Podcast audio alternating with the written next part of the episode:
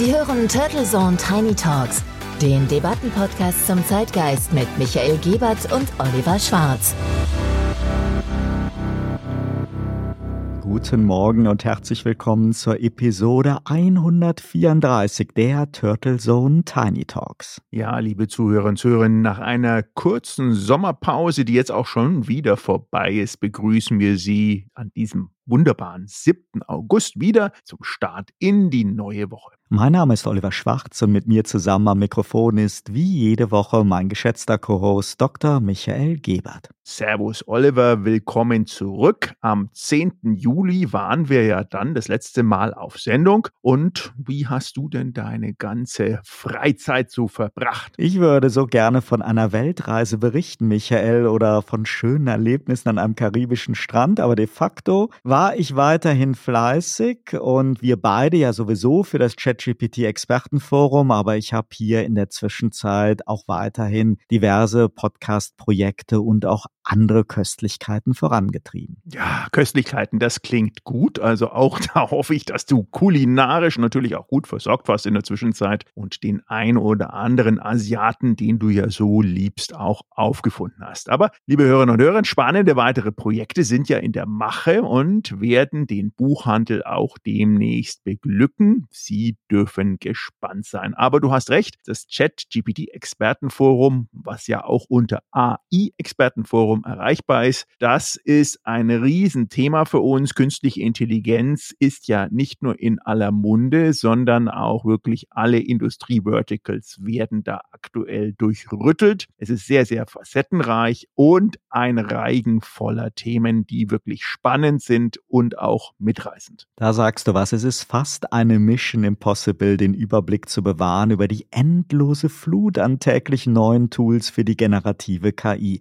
Fast alle klingen faszinierend, manche sind es auch, manche dagegen einfach nur heiße Luft. Die künstliche Intelligenz ist omnipräsent und sogar Ethan musste gegen die Entität antreten. Ja, die Entität, vielleicht klären wir da ein bisschen auf. Du sagst es, denn MI7, der eine oder andere Mithörer und Mithörerin weiß, wovon wir reden. Natürlich Mission Impossible.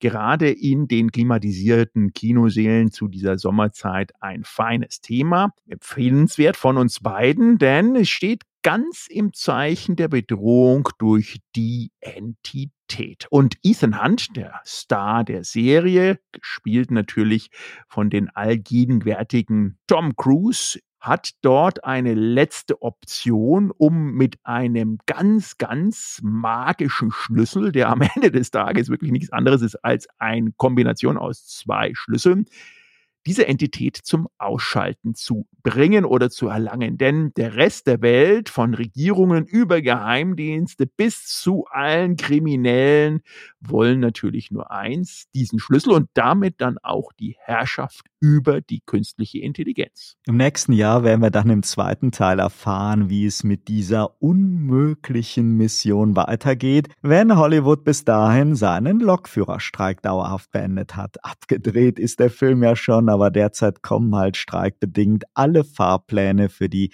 anstehenden Drehprojekte und Kinostarts durcheinander und Tom Cruise ist ja bekannt dafür, gerne noch einmal einzelne Passagen mit großem Aufwand nachdrehen zu lassen.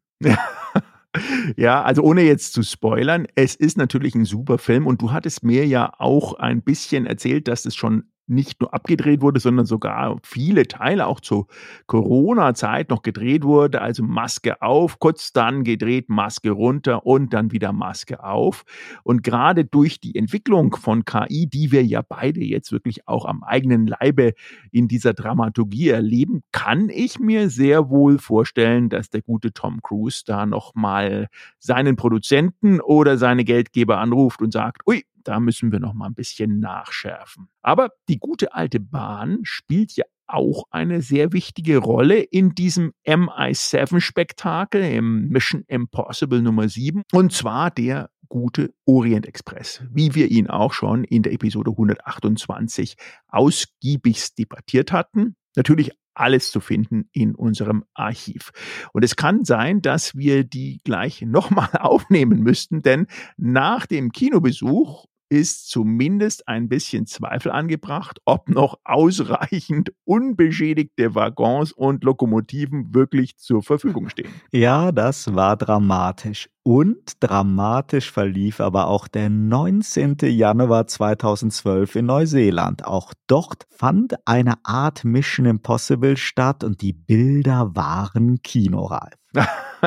ja, für den manchen Hörer und Hörerinnen sprichst du natürlich hier in Rätseln, aber ich ahne, was du meinst. 19. Januar 2012 ist ja auch schon ein bisschen her, aber der Agent Kim.com soll ausgeschaltet werden. Eine Verschwörung der US-Regierung mit ihrem Agenten der Copyright Control Dienste in engster Zusammenarbeit mit dem FBI und dem neuseeländischen Behörden versucht, den Mega-Upload-Tausendsasser offline zu schalten. Ja, und nach unserer koreanischen Kim-Episode zu Jahresbeginn könnten wir uns ja heute mal dem ehemaligen König Kimbel I., Herrscher des Kimperiums, widmen, der zumindest deutlich humorvoller und aufgeschlossener als sein Namensvetter in Pyongyang ist.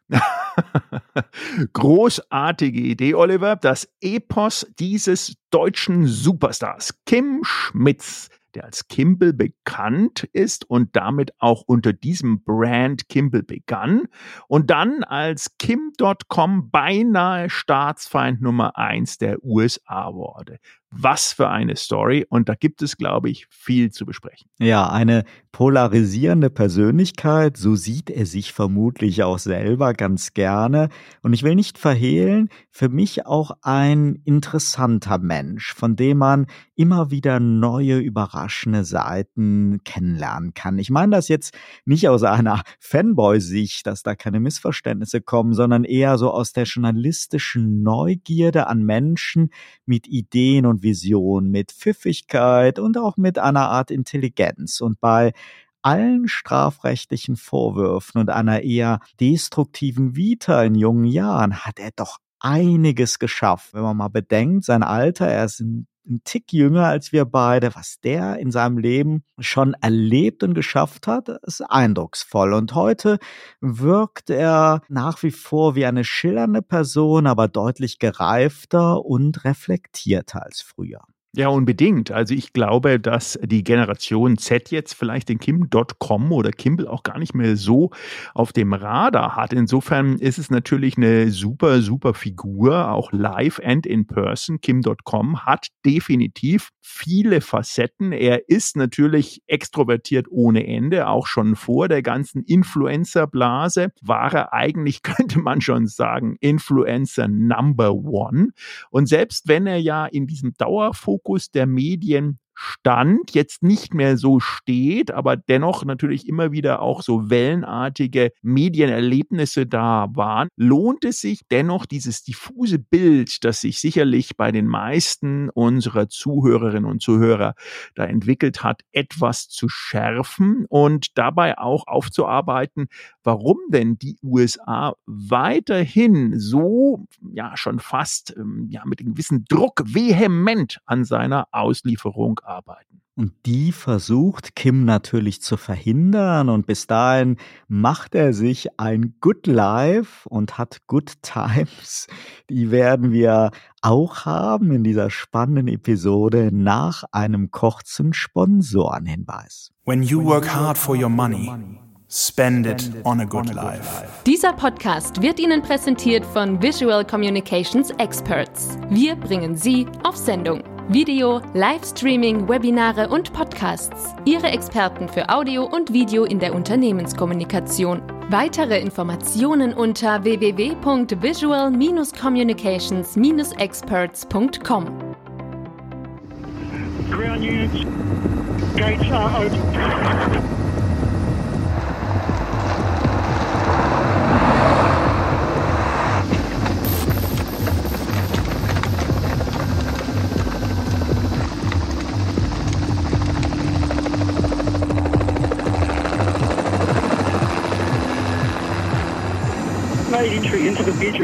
Bedroom of the target. Door closed, slammed, and it had a uh, security lock on it. Breached it. Wir sind wieder zurück bei der Episode 134 der Turtles und Tiny Talks und so klang es, als am 19. Januar vor elf Jahren eine Hollywood-reife Razzia auf dem Crisco Mansion in Neuseeland stattfand.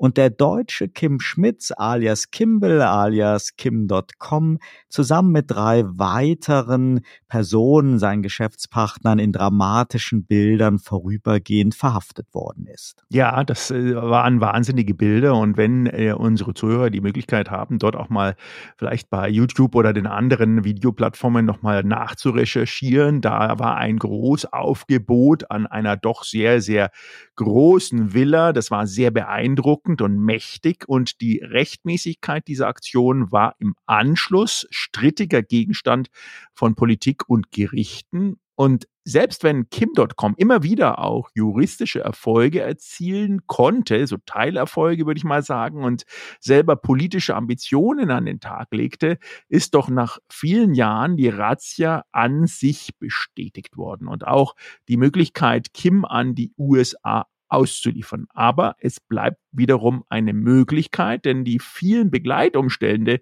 wie die Abhöraktionen und die Weitergabe von Kopien beschlagnahmter Festplatten waren jedoch eben nicht legal. Ja, und Kim wäre nicht Kim, wenn er nicht auch diese Hollywood-reife Razzia nachher auch selber in eigenen Videos inszeniert hätte und daher der Tipp auf seiner eigenen Webseite kim.com kann man das Ganze auch nochmal ganz dramatisch nachverfolgen. Der juristische Streit und auch die Vorwürfe gegen kim.com, die sind in der Tat facettenreich. Der Haftbefehl und das Auslieferungsbegehren seitens der USA basierten zunächst auf Urheberrechtsverletzungen, später auf Betrug. Ja, Betrug wegen diesem Vorwürfen äh, stand ja der gute Kim Schmitz oder Kim.com in seinem Leben ja nicht das erste Mal vor Gericht. Da war er schon häufiger dem entsprechenden Richter in den entsprechenden Legislaturen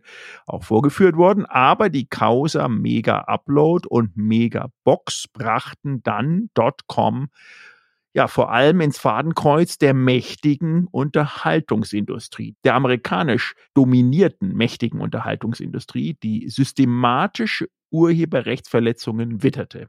Nur so sind auch die Maßnahmen und die Vehemenz der Ermittler dann auch zu erklären. Und der Betrugsvorwurf ist dieses Mal vermutlich eher ein Hilfskonstrukt, rein rechtlich gesehen. Aber das kannst du ja als Jurist Oliver sicher noch ein bisschen besser einschätzen, einnorden und auch beurteilen für unsere Hörerinnen und Hörer. Ja, Michael, im Großen und Ganzen kann man das so sehen. Und der ein oder andere wird sich ohnehin fragen, wo nun genau die strafbewährten Tatbestände liegen. Denn auf den ersten Blick wirken ja Dotcoms Mega-Aktivitäten sehr, sehr ähnlich zu anderen cloud-basierten Diensten. Und dann gibt es natürlich noch die juristischen Feinheiten wie die Rechtslage für neuseeländische Residents und der Umstand, dass Kim und seine Firmen ja wohl bewusst nie über US-Niederlassung verfügt haben. Wir alle kennen die territoriale Übergriffigkeit des US-Rechtswesens, aber Neuseeland hat hier wirklich ein kleines Dilemma zwischen Politik und Rechtsstaatlichkeit. Kim selber räumt ja längst ein, Fehler beim Konstrukt der Dienste gemacht zu haben und hat mit dem jetzigen Angebot Mega, also nicht mehr Mega Upload, sondern nur noch kurz und prägnant Mega, anschließend ja ein vermeintlich legales Nachfolgeangebot initiiert.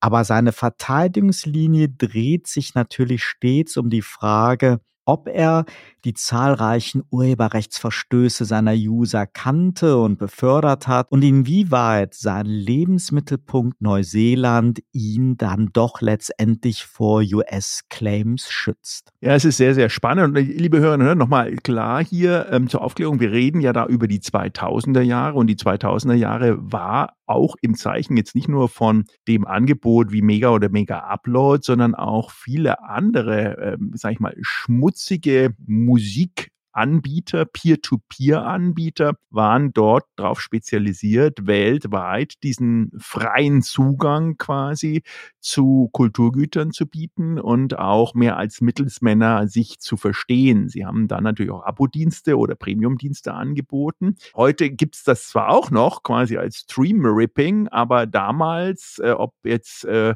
das jetzt ein Mega, wie gesagt, oder ein LimeWire oder ein E-Mule und wie die alle auch immer hießen und heißen sind, es war in der Zeit eines von verschiedensten angeboten. Also es ist definitiv spannend, aber lass uns hier nochmal reingehen, ob das jetzt ein systemisches Vorgehen war und in Deutschland beginnen, quasi in die Frühphase eines Kim Schmidts in den jungen Jahren. Und magst du uns da mal sozusagen mitnehmen, äh, wann das Ganze denn losging und wie denn der gute junge Kim Schmitz zu diesem mega zentralen Helden quasi erst wurde und dann wie ein gefallener Engel aktuell wirkt. Sehr, sehr gerne, Michael. Ja, ich beginne einfach mal eben mit der deutschen Phase seiner Vita. Ich streife also mal kurz durch die wichtigsten Phasen. Wir können dann ja bei Bedarf da näher hinschauen. Geboren wurde Kim Schmitz alias Kimball alias Kim Tim Jim Wester alias Kim.com am 21. Januar 1974 in Kiel. Er selber spricht von einer turbulenten Jugend und wurde wohl auch gerne mal von der Schule verwiesen. Der Vater war Kapitän, kann man lesen, hatte aber auch eine Alkoholkrankheit. In jungen Jahren war Kim dann als Hacker aktiv, damals schon unter dem Pseudonym Kimball. Das war in den 90er Jahren. Die Mailbox-Szene war sehr aktiv. Kimball mittendrin. Er machte medial auf das Bluebox-Verfahren aufmerksam, mit dem man kostenlose Telefongespräche erschleichen konnte. Damals ein großes Ding.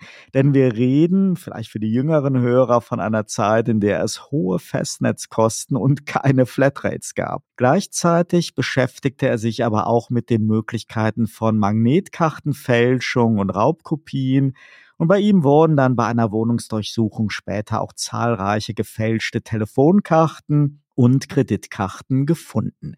Das war das erste Mal, dass er dann vom Saulus zum Paulus mutierte und die Seiten wechselte. Das Aufdecken von Schwachstellen, zum Beispiel im jungen Mobilfunknetz, brachte ihm dann einen Beratervertrag bei der Telekom und mit diesen Einnahmen gründete er die Data Protect Consulting, die er dann später an den TÜV Rheinland verkaufte kann mich noch gut daran erinnern, dass er damals schon häufiger in den Medien war und es immer wieder Stimmen gab, die ihn eher in so einer halbseidenen Rolle als der des seriösen IT-Sicherheitsberaters sahen.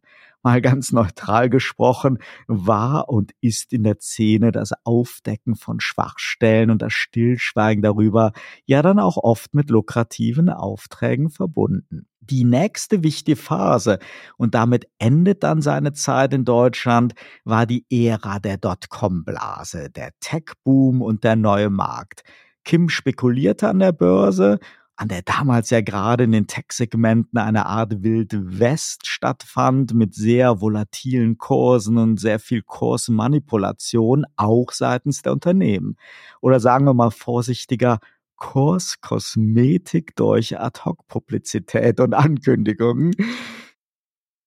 Kim Schmitz gründete eine Investmentfirma, die Kimvestor, und investierte in Technologieunternehmen. Die höchsten Wellen schlug seine Rolle bei Let's Buy.com aus den Niederlanden, die auch in Deutschland zu der Zeit populär waren er war dort investiert, beziehungsweise sprach sehr viel öffentlich über ein sehr großes Investment und trieb damit den Kurs wieder nach oben. Damit wuchs der Wert seiner Aktien, die er vorher sehr, sehr günstig eingekauft hatte, immens. 2002 wurde er wegen Insiderhandels und Veruntreuung zu einer Bewährungsstrafe verurteilt, auch ja, weil er wieder sehr kooperativ mit den Ermittlungsbehörden zusammengearbeitet hat. Dem zuvor ging aber erst einmal eine abenteuerliche Flucht nach Bangkok und viel weitere Aufregung um seine Investmentfirma und eine kurze Zeit als Ruler of the Kimpire bevor er in Bangkok dann festgenommen wurde. Seine damalige Webseite als King Kimball war wirklich legendär. Wenn man die noch finden kann in einem Internetarchiv, ist das ein Besuch wert. Das Inszenieren versteht Kim.com einfach perfekt. Bevor wir nun vielleicht später dann in seine Zeit in Hongkong und Neuseeland springen, mache ich hier erstmal eine Pause, denn allein ja seine deutsche Ära bis zur Flucht nach Bangkok, da kann man Stunden drüber erzählen. Ja, das ist äh, natürlich jetzt die Seite, die du beleuchtest, schon sehr, sehr facettenreich und reicht bis dahin schon äh, kaum für ein Leben. Also ich glaube, wir beide wären da schon durch. Äh, ich will jetzt gar nicht mal von dem klassischen deutschen ähm, Weg eines Beamten reden, sondern am Ende des Tages ist da ja schon viel passiert. Und liebe Hörerinnen und Hörer, das ist ja gerade erst der Anfang. Neben all diesen beruflichen Aktivitäten war natürlich natürlich Kim.com à la Kim Schmitz jetzt auch ein, würde ich mal sagen, Frauenversteher und hat in der gewissen Umfeldszene natürlich auch sehr, sehr gerne sich umgeben mit schönen Frauen und das dann auch entsprechend provokant abgelichtet und dort hochaktiv, ähm, sage ich mal, zwischen Medien, Influencer und Berater und halbseitigen Geschäften in der Gegend rumgeflitzt ist. Also bitte nicht vergessen, wir reden immer noch über eine Zeit vor dem iPhone-Launch 2008, also nichts hier mit Smartphone und TikTok und Instagram und Co sondern das waren alles äh, zwar digitale Zeiten, keine analogen Zeiten, aber es waren andere Zeiten. Und insofern war es äh, dort auch erstaunlich, dass diese Person oder Kunstfigur oder reale Person dort so auch wie ein Magnet auf die Meinungsvervielfältiger, sprich die Medien gewirkt hat, weil ohne natürlich diese Multiplikation der Information und Ablichtung seiner Person, ganz klar, der hat natürlich mit zwei Meter Größe und ich glaube damals einem Kampfgewicht von um die 200 Kilo jetzt auch sehr, sehr gewaltig gewirkt und hat mit den Geschichten, die um ihn herum dort auch erzählt wurden und auch wie gesagt, oft wahr waren, auch natürlich eine extrem gute Plattform abgegeben für die Medien, hier von diesen aufregenden Zeiten rund um das Internet zu erzählen. So von seiner Persönlichkeit hat er sich halt irrsinnig entwickelt. In der deutschen Zeit war er natürlich in der Hacker-Szene nicht unbedingt sehr beliebt, weil man ihm das übel genommen hat, dass er immer das Rampenlicht gesucht hat.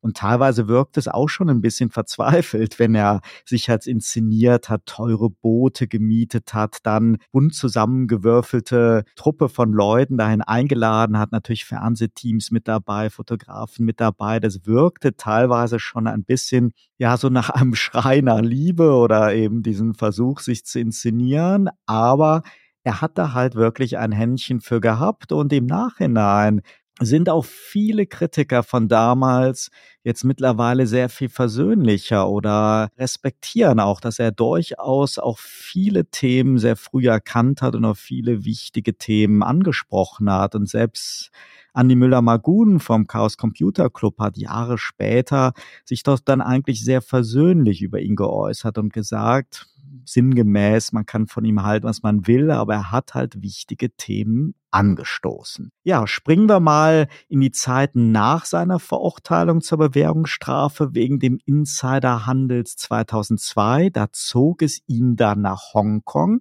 Ich finde auch ein spannender, mutiger Move. Mhm. Doch da fand er sich dann eben neu mit dem Namen Kim.com das kann man da anscheinend machen, weil das ist jetzt nicht nur so ein Marketingname. Das müssen wir erstmal hin, hinbekommen. Wie würdest du dich denn dann äh, Turtle Oliver äh, nennen? Also das, das muss äh, Wahnsinn. Ich stelle mir zumindest mal den, den Blick des Standesbeamten vor, wenn ich jetzt hier erscheine und sage, ich würde gerne. Genau, Oliver Schildkröte ist da, genau.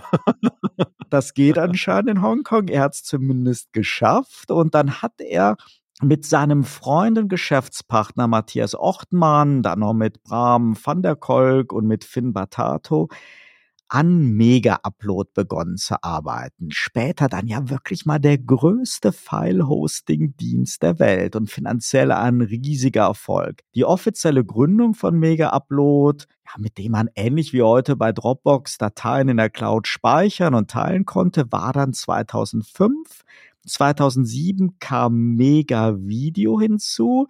Ja, und da ging es dann schon sehr stark um das Teilen von Videos und hier wurde natürlich die Urheberrechtsproblematik immer, immer sichtbarer, denn die Dienste waren super beliebt und wurden auch zum illegalen Verteilen von kommerziellen Kinofilmen und anderer urheberrechtlich geschützter Inhalte genutzt. In der Hochphase nutzten 50 Millionen User Mega Upload. Das war für damalige Verhältnisse Wahnsinn. Ja, das muss man sich, wie gesagt, ja. also mal vorstellen. Also wir reden ja über die Frühphase des Internets. Absolut. Und wir reden ja auch nicht über ein Darknet. Es war ein absolut erfolgreiches Angebot in der Sichtbarkeit. Genau, nichts mit Mobile Only, ja. ja. muss man ganz klar sagen. Also ich glaube, das ist, muss man, kann man auch in unserer wunderbaren Episode hier nicht stärker unterstreichen. Also das ist wirklich nicht Mobile Only, das da war Mobile No Mobile, das war alles aufklappen. Ja, und Michael, es wird kolportiert und da ist Kim, glaube ich, auch stolz drauf, dass an Spitzentagen alleine Mega-Upload 4% des weltweiten Internet-Traffics nur auf sich bezogen haben.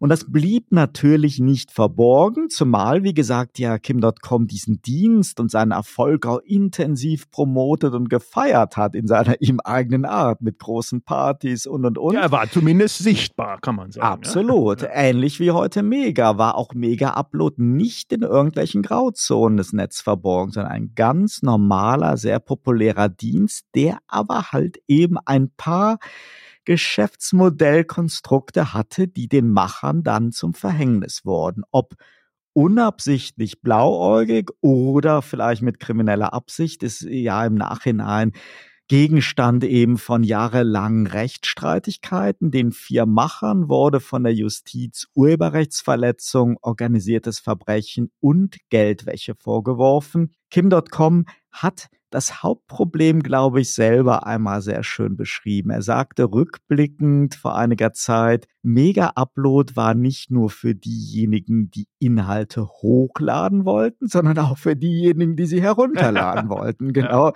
das hat das Geschäftsmodell von Mega Upload zumindest zu einer Spielwiese für Missbrauch gemacht und stellt den Unterschied zu Dropbox und anderen Cloud-Diensten dar. Die Grundlage legte Kim mit seinen Partnern halt in Hongkong. 2010 zog er dann mit seiner Frau Mona Werger nach Neuseeland. Beide hatten sich in Hongkong kennengelernt und 2009 geheiratet. Und im Jahr des Umzugs kam dann auch eine gemeinsame Tochter auf die Welt. Und gemeinsam haben sie fünf Kinder. Wir sind ja hier nicht die Bund oder die Gala. Ja. Es ist, glaube ich, nur für die Persönlichkeit sehr wichtig, weil er wirkt einfach jetzt als Familienvater deutlich gereifter. Ja, und von dem riesigen Luxusanwesen in Neuseeland nahe Auckland haben wir ja schon in der Anmoderation erzählt. Kim.com war dort angekommen, wo er eigentlich immer sein wollte und lebte dank des Erfolgs mit Mega Upload im Luxus. Das Anwesen war und ist beeindruckend und es ist wohl die teuerste Immobilie Neuseelands. Auch alle Journalisten, die da zu Besuch waren, waren immer ganz fasziniert. Er hat auch da ein riesiges Gaming-Zimmer, ein Tonstudio und und und. Es ist einfach eindrucksvoll. Vielleicht all das, was wir gerne als ja, Tech-Guys auch machen würden. Absolut. Und genau dort fand dann 2012 die wohl spektakulärste Razzia in der Geschichte Neuseelands statt, fast so wie in den Videogames, die Kim.com ja selber so liebt. Oder in den Hollywood-Movies, deren Macher die Studios letztendlich ja die US-Behörden dazu gebracht haben, so vehement gegen ihn vorzugehen. Auch unter Rechtsbeugung. Kim.com als eine Art Staatsfeind Nummer eins der USA, mal neben Snowden und Assange. Darunter geht es bei Kim.com anscheinend nicht alles Superlativen. Und hier ist die nächste Zäsur. Doch Kim ist so schnell nicht unterzukriegen. Er kämpft im Auslieferungsverfahren, macht Musik, gründet eine Partei aber vor allem mit Mega, den direkten Nachfolger von Mega Upload, nur diesmal angeblich 100% legal und zudem für die Nutzer extrem sicher. Naja, und Michael, wir wissen ja, wenn es heißt Sicherheit und Verschlüsselung für die Nutzer, dann weckt das natürlich auch schon wieder schnell den Argwohn der Behörden. Aber Mega ist bis heute erfolgreich und in Betrieb. So, also Oliver, jetzt erstmal nochmal vielen Dank. Wir sind ja jetzt ein bisschen in die Zeitreise gegangen. Aktueller Stand ist, die Razzia ist durchlaufen. Das war auch, glaube ich, wenn man sich die Bilder nochmal anschaut, nicht ohne. Das zehrt nicht nur an den Nerven. Ich glaube auch, dass die Amerikaner sich das ein bisschen einfacher vorgestellt haben, äh, da einfach einfliegen, ähm, quasi rausholen und idealerweise dann auch ähm, zurückführen in die USA. Dem war dann aber auch nicht so. Status heute ist natürlich, Kim Schmitz lebt noch in Neuseeland, postet auch ganz eifrig auf jetzt nicht Twitter, sondern x.com und äh, man kann dort immer auch verfolgen, was passiert. Wir beenden diese Episode für heute. In 14 Tagen bei Ausgabe 136 der Turtles und Tiny Talks geht es dann weiter mit der spannenden Vita von Kim.com. Ja, ich freue mich schon drauf. Hören Sie dann auch wieder rein und haben Sie denn bis dahin Good Times. Und zur Überbrückung der Wartezeit möchten wir Ihnen natürlich das ChatGPT Expertenforum ans Herz legen und einen spannenden KI-Podcast-Episode kommt ja dann auch am kommenden Montag. Schalten Sie auch dann wieder ein, wenn es heißt. Herzlich willkommen bei Turtle Zone Tiny Talks. Turtle Zone Tiny Talks, der Debattenpodcast mit Michael Gebert und Oliver Schwarz. Immer zum Wochenstart auf allen Podcast-Plattformen und auf turtlezone.de.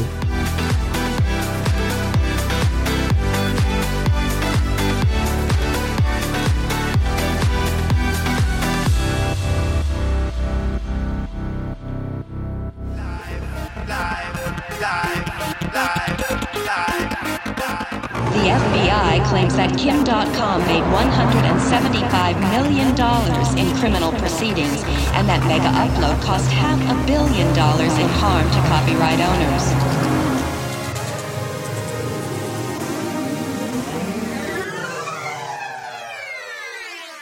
When you work hard for your money, spend it on a good life.